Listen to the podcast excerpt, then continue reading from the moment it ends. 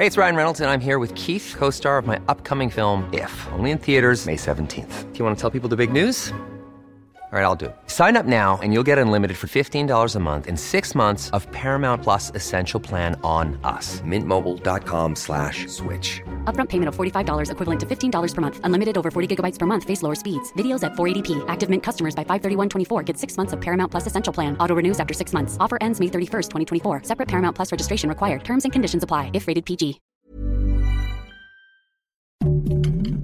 Heraldo Podcast. Un lugar para tus oídos. Noticias del Heraldo de México. En la conferencia mañanera del presidente Andrés Manuel López Obrador, la titular del bienestar, Ariadna Montiel, informó que los pagos de los apoyos a adultos mayores y personas con discapacidad serán adelantados debido al proceso electoral del 2024. Por este motivo, en los próximos días comenzarán a depositarse el pago correspondiente a los meses de enero y febrero.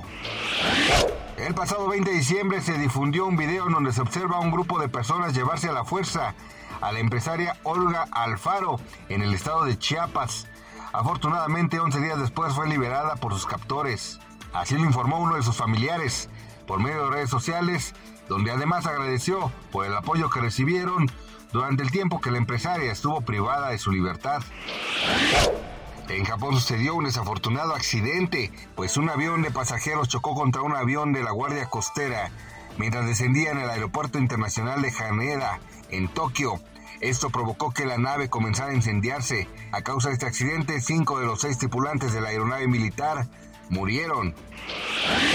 El día de ayer se dio a conocer que la futbolista española Jenny Hermoso formará parte de la alineación del Club Tigres Femenil. Con este fichaje, Jenny le dice adiós a su antiguo equipo el Pachuca y ahora se trasladará al norte con las Amazonas para comenzar su preparación con esta nueva camiseta de las campeonas. Gracias por escucharnos, les informó José Alberto García. Noticias del Heraldo de México.